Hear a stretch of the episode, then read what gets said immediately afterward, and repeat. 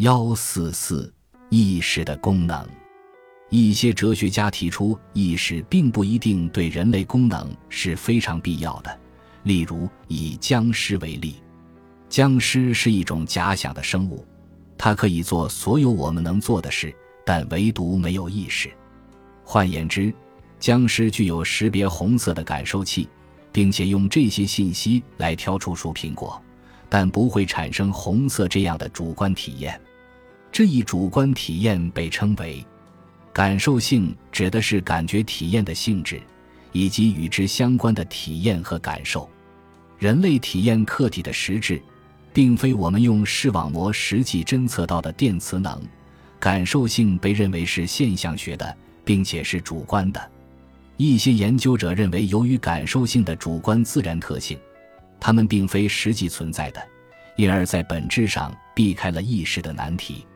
另一些研究者则认为，无论是否发生主观体验，知觉到的体验就在那儿，感受性的确是存在的，因此仍然是个难题。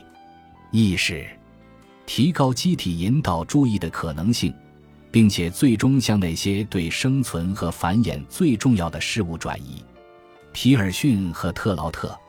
然而。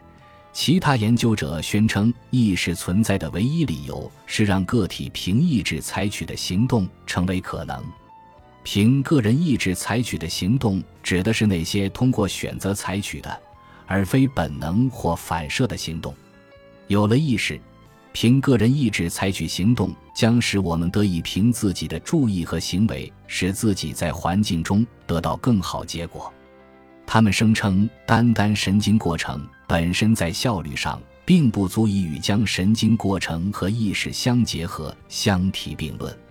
达马西奥提出，意识有助于我们做计划，而非纯粹依赖本能行动。这样一来，我们在环境中生存的概率便大大提高了。巴尔斯等提出了许多意识功能，第一种被称为功能。系统借此通过情景和记忆中的知识来界定输入的刺激。第二种功能被称为，指的是成功处理新信息所需要的意识参与。